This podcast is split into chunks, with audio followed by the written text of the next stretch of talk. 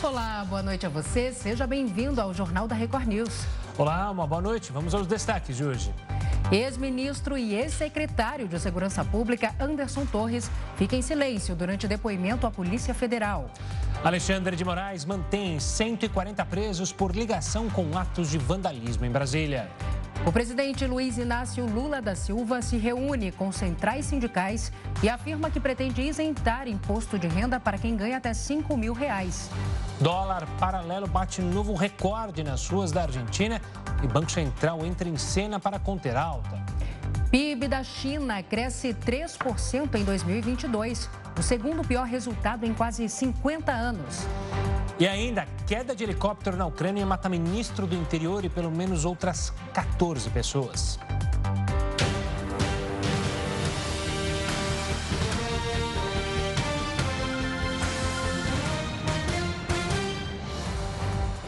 Alexandre de Moraes manteve 354 presos por ligação com atos de vandalismo em Brasília.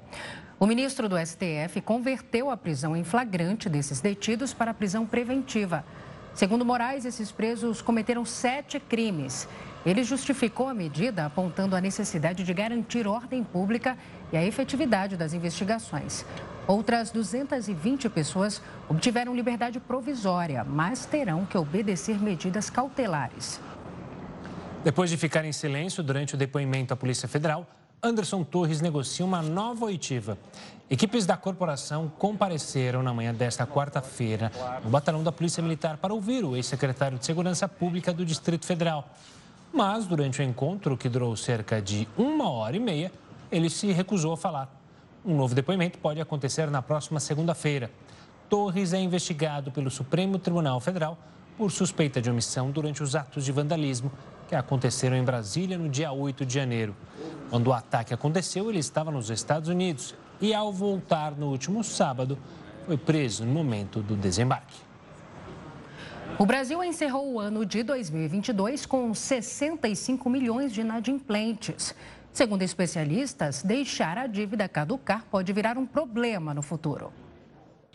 O número de inadimplentes no país teve uma pequena queda no último mês de dezembro, após meses de crescimento constante.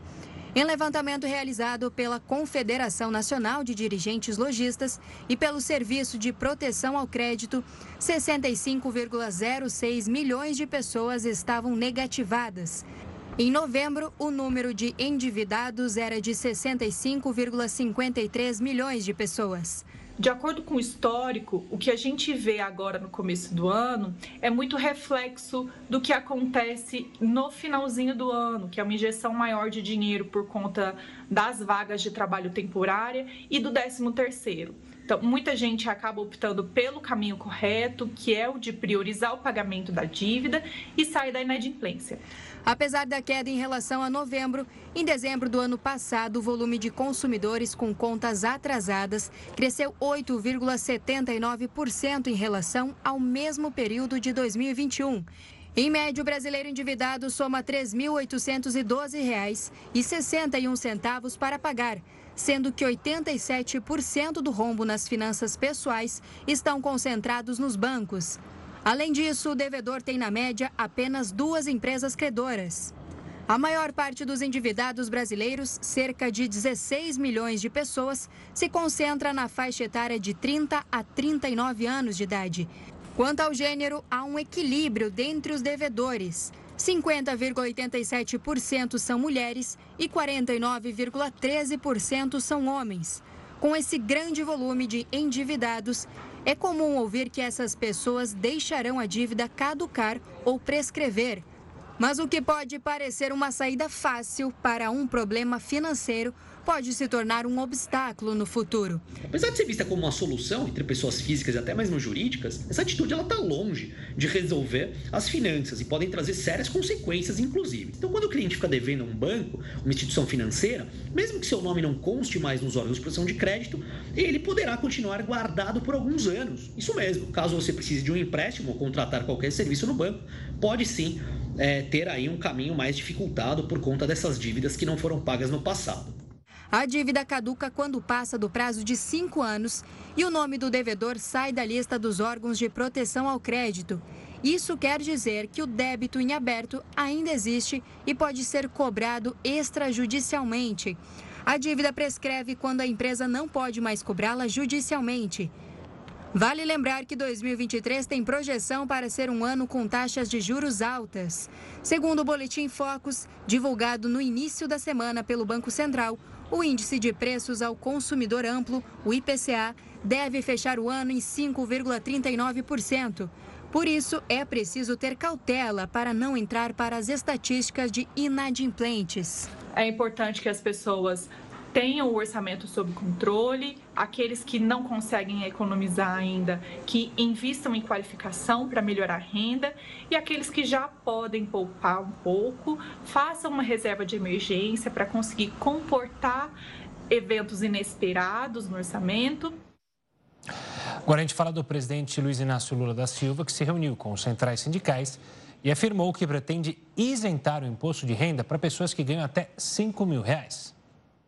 Durante o discurso, Lula disse que pretende implementar uma promessa de campanha de isentar o imposto de renda para quem ganha até 5 mil reais por mês. O presidente afirmou que a medida precisa de lei e por isso não poderá ser feita com pressa. Nesse país, nesse país, quem paga imposto de renda de verdade é quem tem olerite de pagamento, porque é descontado no pagamento e a gente não tem como não pagar. Mas a verdade é que o pobre hoje, que ganha 3 mil reais, proporcionalmente, ele paga mais do que alguém que ganha 100 mil reais. Ele paga, até porque quem ganha muito paga pouco. O presidente da República anunciou também a criação de um grupo de discussão para tratar de uma política permanente de valorização do salário mínimo. Atualmente, o salário mínimo é de R$ 1.302. O valor foi estabelecido por uma medida provisória editada pelo ex-presidente Jair Bolsonaro em dezembro do ano passado. O atual governo ainda não implantou o valor prometido durante a transição, que seria de R$ 1.320. O tema deve ser discutido por esse grupo e ainda não há uma data para a adoção do novo valor. Nós já provamos que é possível a gente aumentar o mínimo acima da inflação. E o mínimo é a melhor forma da gente fazer distribuição de renda nesse país. Não adianta o PIB crescer se ele não for distribuído. Porque o PIB, nesse país, o PIB já cresceu 14% ao ano e o trabalhador, o trabalhador ficou mais pobre. Porque se o PIB cresce e fica só com o dono da empresa, quem fez do PIB crescer não ganha nada, que é o trabalhador brasileiro. Segundo o documento assinado na reunião dessa quarta-feira, o governo federal terá prazo de 45 dias, renovável por mais 45, para formular uma proposta permanente de valorização do salário mínimo. O aeroporto internacional Tom Jobim, conhecido como Galeão, foi atingido por um incêndio de grandes proporções na tarde desta quarta-feira. O repórter Felipe Figueira está lá, ele tem as atualizações para a gente. Felipe, boa noite para você. O fogo já foi controlado por aí? Boa noite, Gustavo e Salsi. Sim, o Corpo de Bombeiros conseguiu controlar o incêndio. Neste momento, os profissionais continuam no local fazendo o trabalho de rescaldo, serviço que deve se estender por toda a noite, talvez até a madrugada. A corporação foi acionada perto das duas horas da tarde. Em entrevista, o Major Fábio Contreiras, porta-voz da corporação, disse que o alerta sobre o fogo não foi feito pela Brigada de Incêndio do aeroporto do Galeão, e sim por pessoas de fora e pela imprensa que ligaram para os bombeiros. Ainda não há informações sobre a causa das chamas. A Rio Galeão, concessionária responsável pelo terminal, informou que o incidente não deixou vítimas. Nos vídeos é possível ver que uma intensa fumaça cinza se formou no local. Moradores do Rio de Janeiro relataram que o incêndio pode ser visto de diferentes bairros da cidade. As chamas atingiram o depósito de cargas do aeroporto. Segundo o Corpo de Bombeiros, o galpão tem cerca de 250 metros de comprimento. A área abriga carregamentos de diversos materiais, entre eles plásticos e madeiras, o que pode ter facilitado a propagação do fogo. Durante a tarde, o Centro de Operações da Prefeitura do Rio chegou a emitir um aviso para que os motoristas que passassem pela região redobrassem os cuidados por causa da fumaça. De acordo com a Rio Galeão, o incêndio não prejudicou a operação de voos e cargas. Eu volto com vocês, Gustavo e Salsi. Olha, a população chinesa caiu pela primeira vez em 60 anos. O dado é do Escritório Nacional de Estatísticas do país. Vamos ouvir o que Heródoto Barbeiro tem a nos dizer sobre esse tema. Heródoto, antes de mais nada, uma boa noite. Quais serão os impactos dessa queda no número de habitantes? Já dá para sentir agora ou lá na frente? Não, dá para sentir agora. E, aliás, nós vamos sentir aqui no Brasil. E vou explicar por quê. Essa queda de, de, de nascimentos na China ela está ligada a um fato muito interessante que é o seguinte: até o século passado, século XX, portanto, as mulheres eram vendidas para casar. Então havia poligamia na China e o, as famílias vendiam as mulheres, vendiam as meninas. E as meninas eram mandadas então para a casa do seu futuro futuro marido. O é interessante é o seguinte: a primeira, a primeira esposa era chamada de irmã mais velha. E as demais eram chamadas de irmã mais nova e ele vivia lá com três, quatro, cinco esposas. Agora, o que é interessante é o seguinte, o pessoal saber. É, muitas dessas mulheres não queriam casar e elas queriam fugir. Por esse motivo, no século passado ainda, as meninas eram submetidas a uma coisa terrível, que é um enfaixamento do pé, enfechar o pé, para que o pé ficasse pequenininho. E diziam que as mulheres com pé menor eram as mais bonitas, por esse motivo, então, elas eram mais procuradas para casar. Mas não é bem assim. Essa atrofia do pé fazia com que a mulher não pudesse andar. Então ela não podia fugir da casa do marido. Para isso ela tinha que usar um tamanco de madeira, que era um negócio horroroso. Bom, quando a China deixou de ser um império e se tornou uma república, República Comunista, o governo da China estabeleceu o seguinte: a população é muito grande, nós não queremos tanta gente aqui, tinha mais de um bilhão já. Por esse motivo, eles estabeleceram a política de filho único. Imagine você chegar para um casal e dizer o seguinte: você só pode ter um filho. Bom, como assim? É. Na China podia, porque a China, a China comunista era a época ainda do, do Mao Tse-tung e a população tinha que, tinha que, tinha que catar. Por esse motivo, Gustavo e Salsi, durante 60 anos na China, 60 anos, casal só podia ter um filho. Quer dizer, mas e se tivesse dois? Se tivesse dois, o governo dizia o seguinte, ó, eu vou dar escola só para um, outro você se vira. Então isso criou um problema gravíssimo para as mulheres na China. Qual? Os casais não queriam ter filhas meninas, queriam ter filhos meninos. Bom, isso durou durante 60 anos. Nos últimos 10, o governo da China percebeu que a, população estava tá, encolhendo. Falou: olha, é o seguinte, então vamos deixar essa política de um filho e vamos partir para dois. Sabe o que aconteceu? Nada. Por que razão? Porque os casais não voltaram mais a ter mais de um filho. Por que motivo? Falta de emprego, o salário é muito baixo e, consequentemente, as indústrias começaram a receber menos pessoas para trabalhar. Aí vai dizer, mas espera um pouquinho. Se os nascimentos diminuíram, como é que a população aumentou? Aumentou porque aumentou a idade de vida na China, que era muito baixa. As pessoas passaram a viver mais. Consequentemente, quando então essa mão de obra começou a faltar, os produtos chineses que são baratos no mundo estão ficando mais caros. Vocês se lembram daquelas lojinhas existentes em várias cidades brasileiras dizia loja de R$ 1,99. Vocês chegaram a entrar numa lojinha de R$ 1,99 ou não? Eu já, mas ela nunca custava só R$ 1,99. Sempre tinha, tinha coisa que custava mais caro. Pois é, os produtos eram chineses. É ou não é? Sim. Os chineses, por quê? Porque era barato e era capaz de competir no mundo inteiro. Então, agora que a China está com menos pessoas eh, disponíveis para trabalhar, o produto chinês barato, que é vendido inclusive aqui no Brasil, está ficando e vai ficar mais caro. Então veja que coisa interessante. Mexer com a população de um país que tem mais de um bilhão de habitantes pode vir mexer também com o nosso bolso, por incrível que pareça. Detalhe interessante é o seguinte: para que a população de um país não encolha, é necessário ter 2,4 filhos por mulher, para não encolher. A China tem 1,6. 1,6, então está incluindo. Aliás, detalhe: o Brasil também tem 1,6. A população brasileira, em breve, vai chegar no topo e vai começar também a diminuir. Eu acho que é bom vocês dois darem uma colaboração para reverter esse quadro, tá? por enquanto não, é, viu? Por enquanto. e... Agora peguei vocês, hein? Agora Pegou, peguei vocês. Não, por é. enquanto não.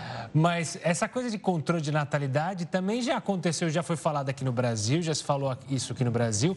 Na Europa se fala e, e se fala o contrário, né? Para incentivar justamente as famílias em várias cidades, em vários países, há um incentivo há um bom tempo, ou seja, o dinheiro o governo dando dinheiro para as famílias para terem filhos, porque muitas populações estão diminuindo. E como são países pequenos na Europa, é, é o medo de desaparecer. Por exemplo, a Itália. Por que está tão fácil agora você obter a, a, nacionalidade, a nacionalidade italiana? Porque os italianos podem desaparecer. Olha, parece, parece ficção, não é, é realidade. A Alemanha vai indo pelo mesmo caminho. Agora, ainda assim, é uma questão de uma escolha da inserção da mulher na sociedade. E essa inserção, as mulheres são cada vez mais ativas na sociedade, estão equiparadas com o homem em todas as profissões, em todas as áreas científicas, e, consequentemente, então, o número de filhos diminui. Eu não vou falar aqui para vocês né, que isso pode redundar no chamado Admirável Mundo Novo, porque é uma obra de ficção e o pessoal pode ver quando quiser no, no YouTube. Tá certo. Obrigada, Heródoto, pelas suas informações. Boa noite para você, viu? Boa noite, querido. Falou. Até mais. Tchau, tchau. Olha, o produto interno bruto da China cresceu 3% em 2022, o segundo pior resultado em quase 50 anos. O crescimento do PIB chinês ficou abaixo da meta do governo, que era de 5,5%. De acordo com especialistas, o ritmo de crescimento mais lento da segunda maior economia do mundo foi impactado principalmente pelas fortes restrições da política de Covid-0 no país. A política de saúde pública confinou milhares de pessoas. Após protestos da população por menos restrições, a China começou a flexibilizar a medida nos últimos meses do ano. Outro fator que pode ter contribuído para o cenário atual da China é a guerra na Ucrânia. Isso porque o desaquecimento da economia europeia também impactou nas compras do bloco europeu no país asiático, excluindo o crescimento de 2,2% após o início da pandemia de Covid-19 em 2020. Este é o pior resultado do PIB chinês em quase 50 anos. Em 2021, o crescimento da segunda maior economia do mundo foi de 8,1%. Em 2019, antes da pandemia, o PIB do país fechou em 6%.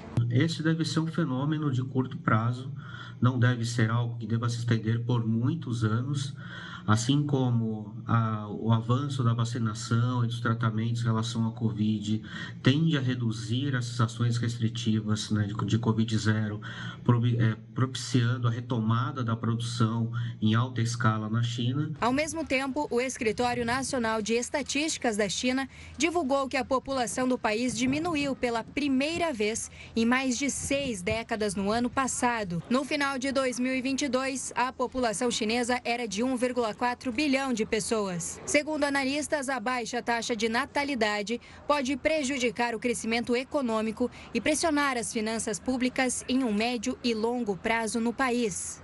No Brasil, esse resultado da China pode abrir oportunidades de nós ampliarmos a exportação de produtos substitutos que não estão sendo produzidos na China para os demais países do mundo, como alguns biocombustíveis, o etanol, o biodiesel e também alguns produtos de, de, de produção primária, como grãos e é, proteínas, entre outros produtos vinculados ao agronegócio.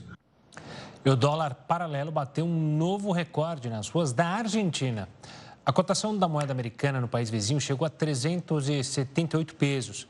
Conhecida como dólar blue, a moeda é vendida nas ruas da Argentina em casas de câmbio operadas por cambistas e doleiros. A cotação é maior do que o oficial do governo. Por causa da valorização, o Banco Central do país precisou de 23 milhões de dólares para conter a alta. Esta foi a primeira vez no ano que a autoridade monetária atuou no mercado. Agora nós estamos conectados com Joelson Sampaio, ele é economista e coordenador da FGV. Ele vai analisar as medidas do novo governo, como a promessa de isentar o imposto de renda para quem ganha até 5 mil reais. Professor, boa noite para você. Seja muito bem-vindo ao JR News. Boa noite. Professor, eu já começo aqui te perguntando o seguinte: qual seria o impacto dessa medida, já que a arrecadação seria menor, né? Qual seria o impacto para as contas públicas? Excelente ponto.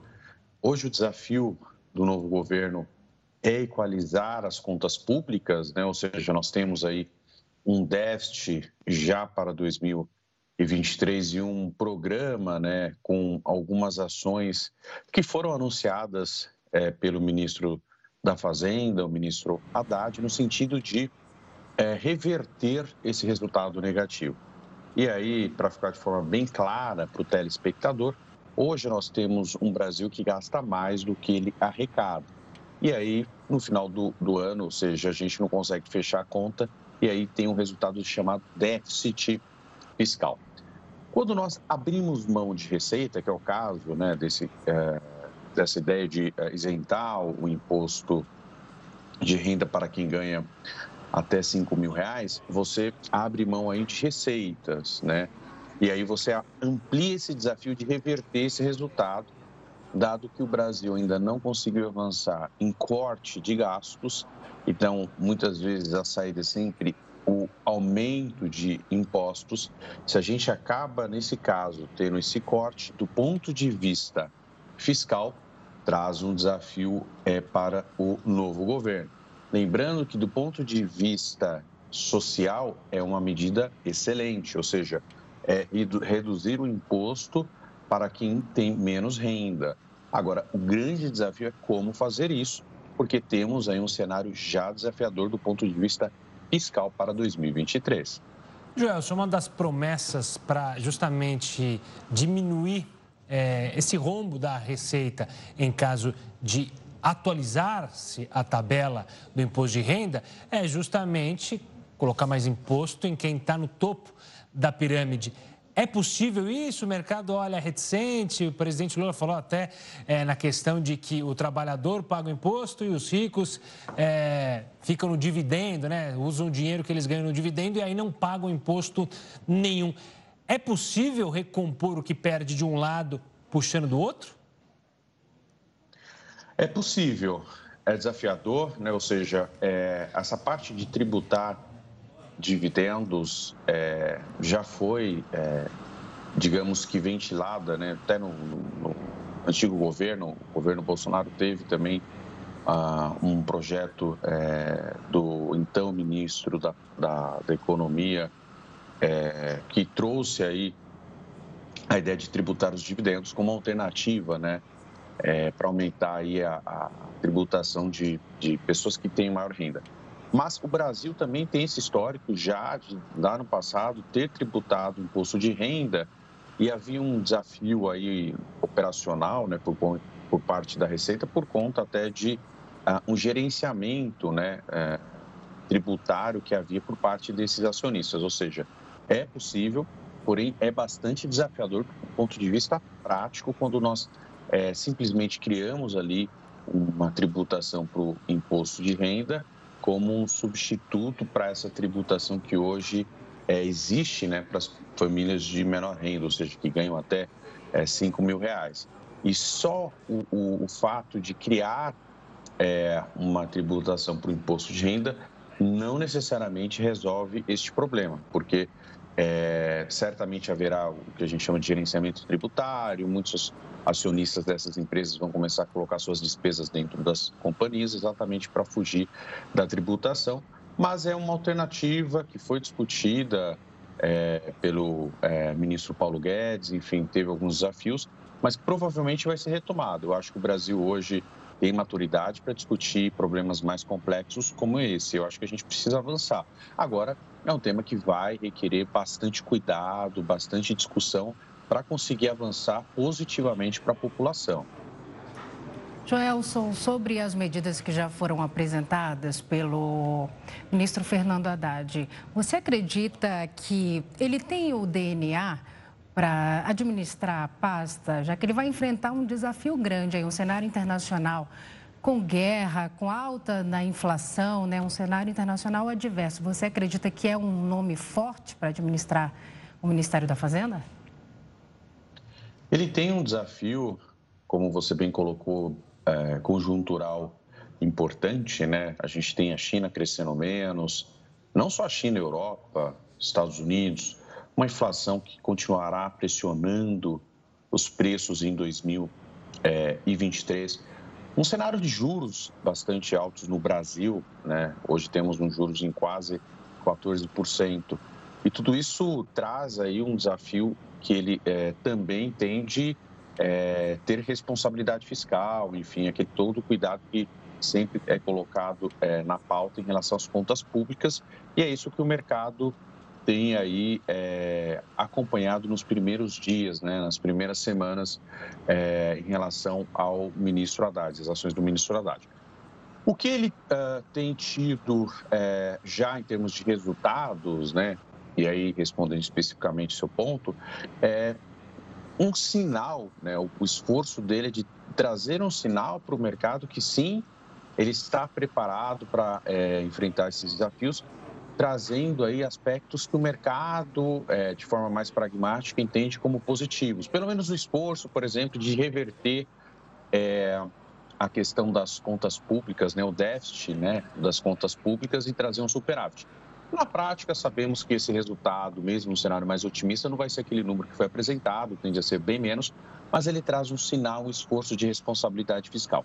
Eu acho que o grande desafio do ministro Haddad vai ser internamente, porque, embora ele tenha hoje passado esse sinal, esse esforço de responsabilidade com as contas públicas, ele tem desafios internos, políticos, né, por conta de promessas de campanha, que vai trazer aí uma certa pressão para ele nos dias dias, no, no, dia a dia, como é esse da questão do imposto é, de renda, ou seja, quando você traz aí, o presidente Lula é, trouxe, né, que ele vai batalhar, brigar para é, reduzir e isentar, na verdade, o imposto de renda para quem ganha até 5 mil reais, é um desafio que vai cair no colo dele e isso é difícil de fechar conta no final do mês quando você olha o programa que ele anunciou há menos de uma semana. Então, esse é o grande desafio que ele tem. Eu acho que tem a questão do, da parte de, de conjuntura externa, mas isso é uma questão que afeta o mundo, não só o Brasil.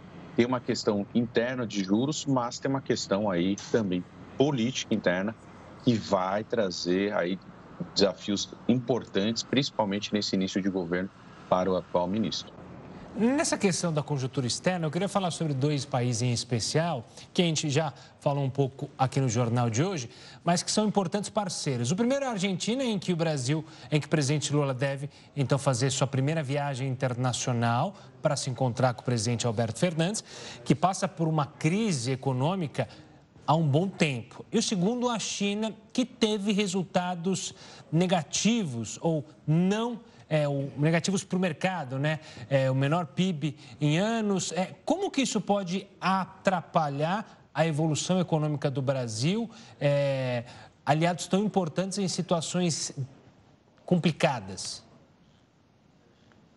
Quando nós analisamos a Argentina, hoje a Argentina ela tem aí um, uma parceria é muito mais política é, de peso é, ainda pequeno do ponto de vista econômico para o Brasil, diferente da China. A China realmente tem aí é, um peso muito é, significativo para a economia brasileira, porque é a principal ou principal é, parceiro comercial do Brasil. Né? Então, mesmo crescendo é, 3% no ano passado, vai afetar o mercado de commodities em 2023, como já afetou em 2022, ou seja, vai afetar nossa economia diretamente e indiretamente, infelizmente negativamente por conta disso, mas ainda é a principal é, parceira né, do Brasil do ponto de vista comercial. Então, é, é, certamente essa visita vai ser é interessante do ponto de vista de aproximação e até fortalecimento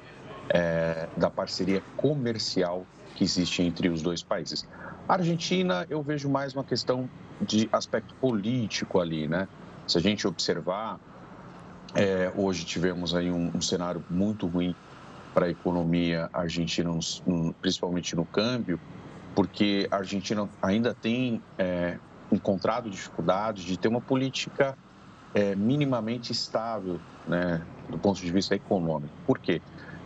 Nós temos aí um anúncio né, do, do ministro em relação à compra né, de um bilhão de dólares de é, dívida externa, no momento onde a Argentina precisa recompor é, a, a, a, sua base interna, suas reservas internas, exatamente para fazer frente a essa desvalorização do peso argentino. Então, quando você tem uma medida que, por um lado, ela exatamente atrapalha aquilo que você mais precisa, que é valorizar, fortalecer a moeda, porque você perde reservas, né? isso que tem acontecido com a Argentina, é, uma política que traz um ruído, né, de comprar aí é, um bilhão de dívida externa, um bilhão de dólares para trazer um sinal para o mercado que a Argentina é, tem de, de, alguma forma evoluído nesse campo de é, pagamento dos credores. Lembrando que a Argentina tem um histórico recente muito ruim em relação a pagamento de dívidas, enfim, tem passado por diversas renegociações.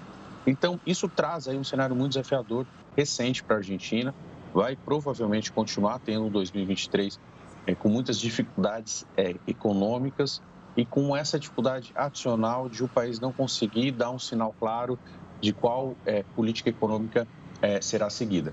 Então, a visita do presidente na Argentina eu vejo muito mais como uma visita simbólica do ponto de vista é, político e menos em termos de relevância econômica para o Brasil. Diferente da China, que mesmo crescendo menos, a gente tem aí a principal parceira comercial do Brasil hoje, ainda é a China. Tá certo, Joelson. Obrigado pela participação aqui conosco e pelas análises na área econômica. Um forte abraço e até uma próxima. Até uma próxima. Boa noite. E olha, ainda pegando o gancho da economia, o presidente Luiz Inácio Lula da Silva sancionou com veto o orçamento de 2023. O projeto de lei orçamentária anual, que estima a receita e fixa a despesa da União para o exercício financeiro deste ano, foi sancionado por Lula nesta terça-feira. O orçamento de 2023 estima a receita do país para este ano em 5,3 trilhões de reais. Aprovado pelo Congresso em dezembro, o projeto tinha até o dia 20 de janeiro para ser sancionado. O orçamento foi aprovado após a promulgação da PEC do Estouro, que expandiu em 145 bilhões o limite do teto de gastos. Com isso, ficou garantido o pagamento da parcela de 600 reais aos beneficiários do Auxílio Brasil que voltará a se chamar Bolsa Família. Pesquisadores concluíram que uma vacina experimental, experimental contra HIV é ineficaz. A pesquisa chamada de Mosaico era considerada uma das principais contra o vírus causador da AIDS. O estudo da fase 3 teve quase 4 mil voluntários na Europa, América do Norte e América do Sul. No Brasil, 800, oito centros de pesquisas participaram dessas análises. Eles ficam localizados em Minas Gerais, São Paulo, Rio de Janeiro e Amazonas. Os participantes recebiam quatro doses do imunizante ao longo de um ano. Todas as doses foram aplicadas até outubro do ano passado. Com os resultados, o Instituto Nacional de Saúde dos Estados Unidos informou que o trabalho será interrompido. Grupo que controla as lojas americanas pagou 333 milhões de reais para investidores meses antes de revelar um rombo bilionário na companhia. Você confere os detalhes em instantes. O Jornal da Record News volta já. O grupo que controla as lojas americanas pagou 333 milhões de reais para investidores meses antes de revelar o rombo bilionário na companhia. A Americanas SA distribuiu pouco mais de 333 milhões aos acionistas entre os meses de janeiro e setembro de 2022, de acordo com dados presentes no balanço patrimonial da empresa. O pagamento recorde aos investidores ocorreu meses antes da varejista identificar inconsistências contábeis no valor de 20 bilhões de reais. O rombo resultou na renúncia de Sérgio Rial, que ocupava o cargo de presidente executivo da companhia. A distribuição de dividendos realizada pela Americanas ao longo dos nove primeiros meses do ano passado foi quase 40% superior aos 238 milhões de reais pagos pela companhia em 2021. Desde o anúncio das inconsistências contábeis, as ações das Americanas já caíram mais de 84% entre a última quarta-feira e o fechamento do último pregão. O Tribunal de Justiça do Rio de Janeiro concedeu ao banco BTG Pactual o direito de bloquear 1,2 bilhão de reais da Americanas. O banco é um dos mais expostos por causa das inconsistências contábeis do valor de 20 bilhões de reais da companhia. O bloqueio servirá para que o BTG possa se proteger de um eventual calote das americanas. Olha, a Microsoft, a gigante, anunciou nesta quarta-feira a demissão de 10 mil funcionários até metade do segundo semestre desse ano. A decisão tem o objetivo de reduzir custos em meio à desaceleração do setor de tecnologia dos Estados Unidos. Para avaliar essas mudanças, recebemos o Gustavo Torrente, ele é professor de tecnologia da Faculdade de Informática e Administração Paulista. Professor, boa noite, seja bem-vindo mais uma vez aqui conosco no Jornal da Record News. Ela era a última que faltava dos grandes grupos tecnológicos americanos a anunciar uma demissão dessa, desse porte? Boa noite, Gustavo. Boa noite, Salto e a todos que estão em casa. Exatamente, Gustavo. Depois de Amazon, Google, Facebook, chegou a vez da Microsoft anunciar esse corte. Ele ainda não foi feito, né? Mas até março as áreas também não foram divulgadas, né? Mas eles já anunciaram, principalmente ao mercado, aos investidores, que vai acontecer esse corte de 10 mil pessoas, que corresponde a quase 5% da companhia que tem mais de 220 mil colaboradores. Agora, o meu boa noite para você. Olha, essa medida atinge cerca de 5% do total de funcionários, né, segundo a Microsoft. E aí o objetivo é reduzir os custos em meio às incertezas né, do mercado e a desaceleração do setor nos Estados Unidos. Como que isso pode afetar aqui o nosso país em 2023? Excelente pergunta, Sal. Se a gente olha muito né, para o mercado dos Estados Unidos como referência, mas aqui no Brasil, né, o que nós chamamos de layoff, que é essa onda de demissão, uh, nós não estamos imunes. Somente essa semana tivemos um layoff do PagSeguro, mais de 500 colaboradores. O pessoal lá de dentro fala até mais, né, esse número. A 99, a antiga 99 Táxi, escritório do Twitter aqui no Brasil também fechou as portas. Tudo isso em 2023 e é natural que a gente sinta esse impacto. Por quê? Não só no Brasil, mas como no mundo todo, nos últimos dois anos com a pandemia, nós tivemos uma aceleração muito grande do setor. Né? Então, você tem ali automação de processos, a, a, tão sonhada transformação digital, contrata, contrata, contrata inflou. Chegou no momento que você tem muitos profissionais e que a demanda, né, o ritmo caiu. Então, é natural que essas empresas é, elas diminuam aí um, pouco o seu quadro de funcionários. Porque elas estão no vermelho? Não, elas não estão no vermelho. Elas querem mostrar o quê? Um lucro maior para os seus acionistas e para os investidores.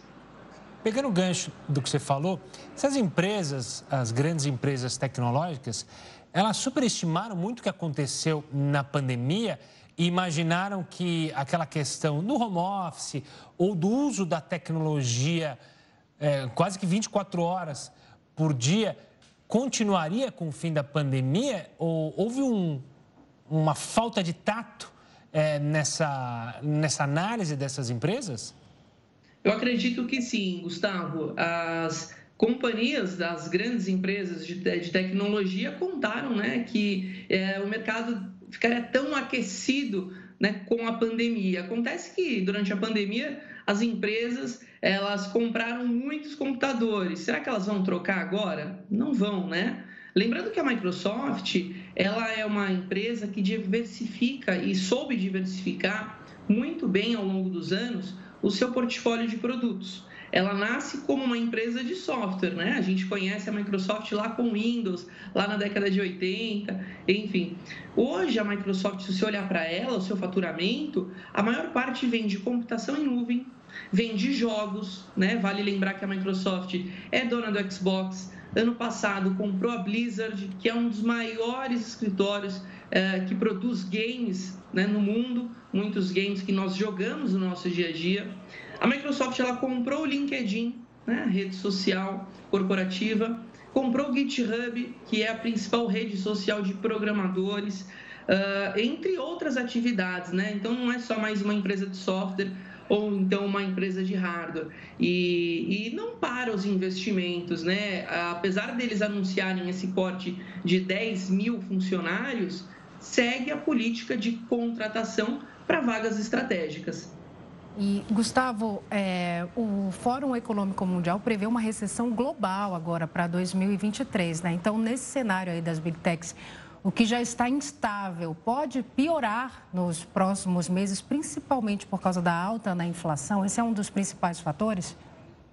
Tudo vai depender, Salsi, da macroeconomia. Então, a inflação com certeza pode influenciar é, essa demissão em massa, esses resultados que eles não são negativos, né? Vale reforçar aqui, mas o que, que acontece? O, o fator macroeconômico uh, faz com que as ações das grandes empresas de tecnologia caiam, né? É um movimento natural de mercado. Então, se continuar aumentando inflação, se continuar aí é, esse cenário que nós estamos vendo, a, a, tendência é que continue. Mas por quê? Porque essas empresas elas querem mostrar para os seus acionistas, mostrar para os seus investidores é, que o lucro dela não está caindo, né? Que que ela soube reinventar nesse cenário que nós estamos vivendo. Ô, Gustavo, mas ao mesmo tempo, voltando um pouco especificamente para a Microsoft, ao mesmo tempo que ela anuncia essa demissão enorme, ela anuncia um investimento pesado numa empresa de inteligência artificial, na OpenAI. É, o que, que, é isso? E esse é o grande é, carro-chefe da Microsoft para os próximos anos, investir pesadamente em inteligência artificial?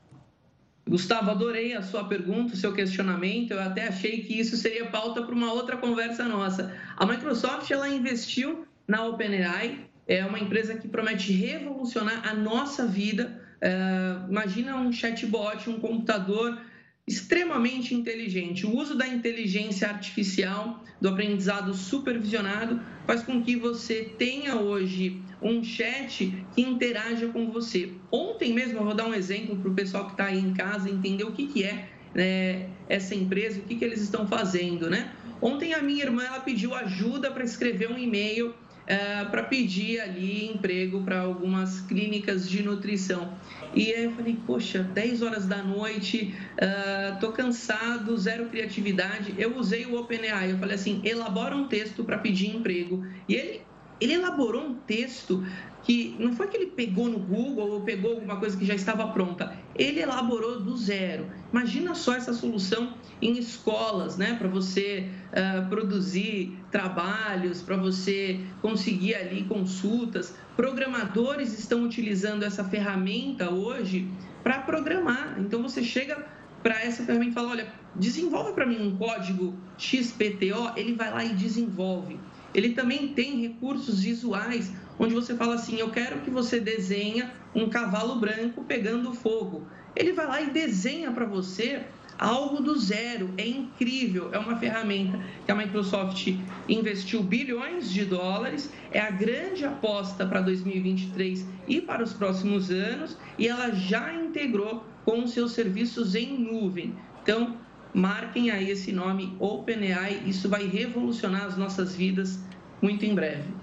Gustavo, antes de fechar, porque acho que a gente vai falar muito desse assunto ainda, é, não quero ser catastrófico, mas é, corre o risco da gente ter mais desemprego por causa justamente dessa inteligência artificial, é, ou seja, vagas é, se, vão ser usadas para passar para a inteligência artificial ou estou sendo de fato muito catastrófico? Apresentadores?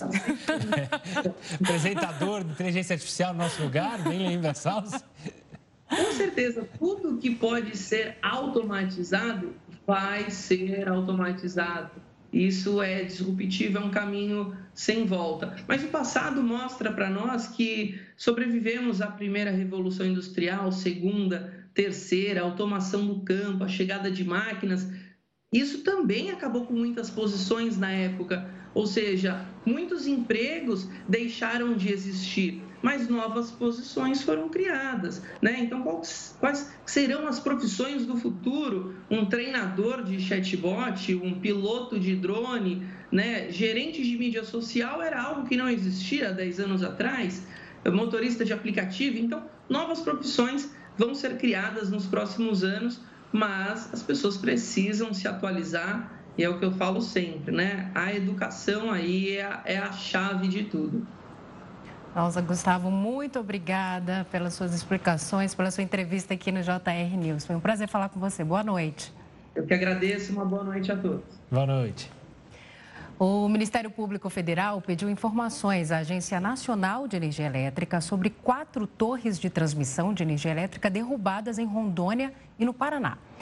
O MPF investiga se há relação entre os ataques às torres e os atos de vandalismo ocorridos em Brasília no último dia 8 de janeiro. Os dados foram solicitados pelo subprocurador-geral da República, Carlos Frederico Santos, coordenador do Grupo Estratégico de Combate aos Atos Antidemocráticos. No início da semana, o ministro de Minas e Energia, Alexandre Silveira, se encontrou com o ministro da Justiça, Flávio Dino, e com o diretor-geral da Polícia Federal, Andrei Passos, para discutir medidas de combate à derrubada de torres. E a presidente do Supremo Tribunal Federal, Rosa Weber, determinou que a Justiça Federal dê andamento imediato sobre a ação de Brumadinho. A decisão atende aos, ao pedido das famílias das vítimas. O grupo alegou o risco de prescrição de alguns crimes que foram imputados a 16 réus. Em dezembro do ano passado, o STF entendeu que o caso deveria ficar com a Justiça Federal. Como o acórdão ainda não foi publicado para que a tramitação inicie, as famílias das vítimas de Brumadinho ficam receosas com os prazos. Queda de helicóptero na Ucrânia mata ministro do interior e outras 13 pessoas. O Jornal da Record News volta já. Já estamos de volta. A queda de um helicóptero na Ucrânia matou o ministro do interior e outras 13 pessoas. A aeronave caiu na manhã dessa quarta-feira em uma escola infantil localizada perto da capital Kiev. Entre as vítimas estava o ministro do Interior, Denis Monastirsky. Este é um dos cargos mais importantes do país, pois é o responsável pelas Forças Armadas. Outros funcionários do alto escalão do governo também estavam a bordo, de acordo com um comunicado da polícia. Além das vítimas fatais, mais 20 pessoas ficaram feridas. No Fórum Econômico Mundial, em Davos, a primeira-dama ucraniana lamentou o ocorrido e agradeceu a ajuda de outros líderes. Hoje é outro dia difícil para todos nós. Temos novas perdas e é por isso que estou ainda mais grata por vocês estarem conosco. Obrigada por apoiar a Ucrânia e nosso povo. Tenho certeza que esta é a coisa mais importante, na minha opinião, para ser feita agora, quando uma guerra tão cruel da Rússia contra o nosso país continua. O veículo pertencia ao Estado ucraniano e era usado para situações de emergências. As autoridades ucranianas investigam o que pode ter causado a queda do helicóptero. E o presidente Volodymyr Zelensky participou virtualmente do Fórum Econômico Mundial e homenageou as vítimas da queda do helicóptero. Antes de começar o discurso, o líder ucraniano pediu um minuto de silêncio para os presentes no evento em Davos, na Suíça.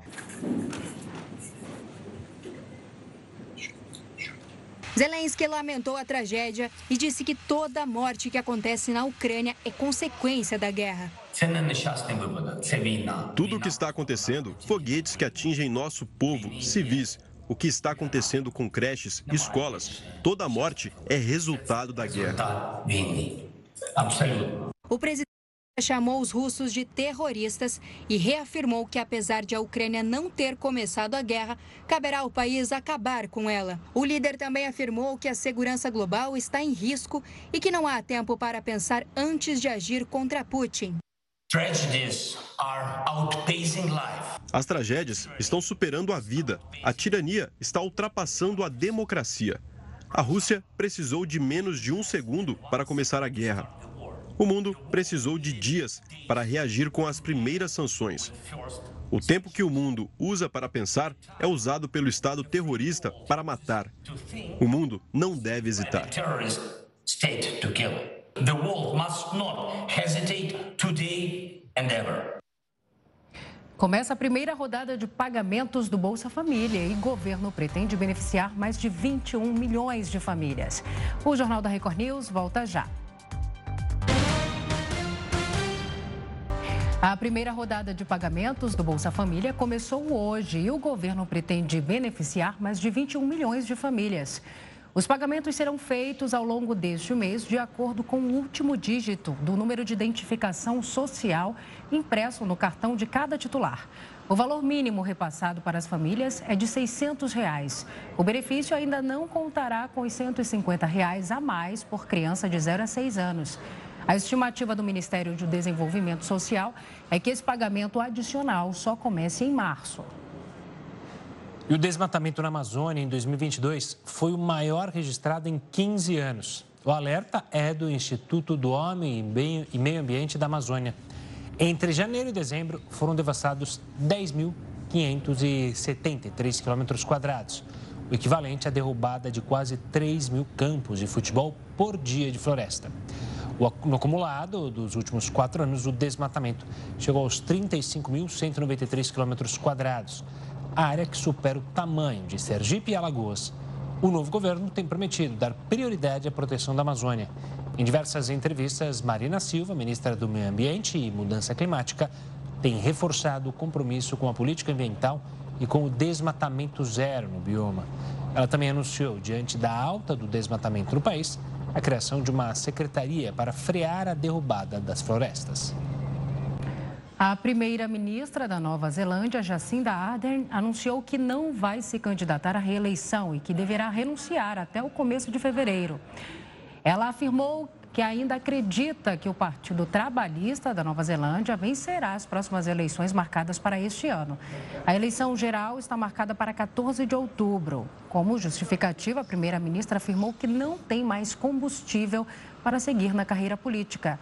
Jacinda Ardern foi vitoriosa em duas eleições na Nova Zelândia, a última delas em 2020. O Jornal da Record News fica por aqui. Muito obrigada pela sua companhia. Tenha uma ótima noite e fique agora com o News das 10 com a Suzana Busanello. A gente volta amanhã. Tchau, tchau.